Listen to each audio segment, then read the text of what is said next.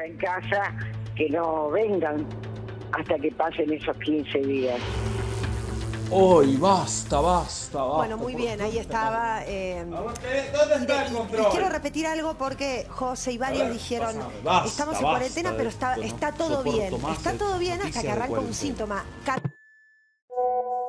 Oiga, a ver, ¿qué me llegó acá? ¿Un audio de WhatsApp? Hola chicas, soy la hermana Margarita Román, monja de clausura de la Orden de la Dolorosa Constipación y les quiero dar algunos consejos para sobrellevar esta cuarentena y aprovechar esta oportunidad para entrar en comunicación con Dios. Lo más importante es mantener la práctica del rezo, a la mañana, a la tarde y a la noche, para no perder el vigor espiritual. Si se aburren de rezar normalmente, prueben con rezar paradas o sentadas o con el duchador. Pueden usar una mano dormida o también pueden probar con poner una mano abajo del agua caliente y la otra abajo del agua fría e ir cambiando la mano con que rezan. E incluso traten de ajustarse un cinturón en la garganta para cortar el aire.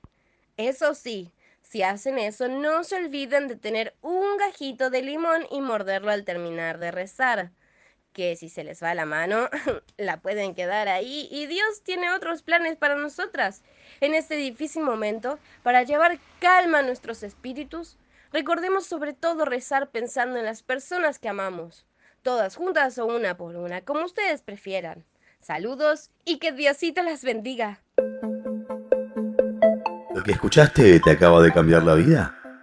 A nosotros tampoco. Pero lo seguimos intentando.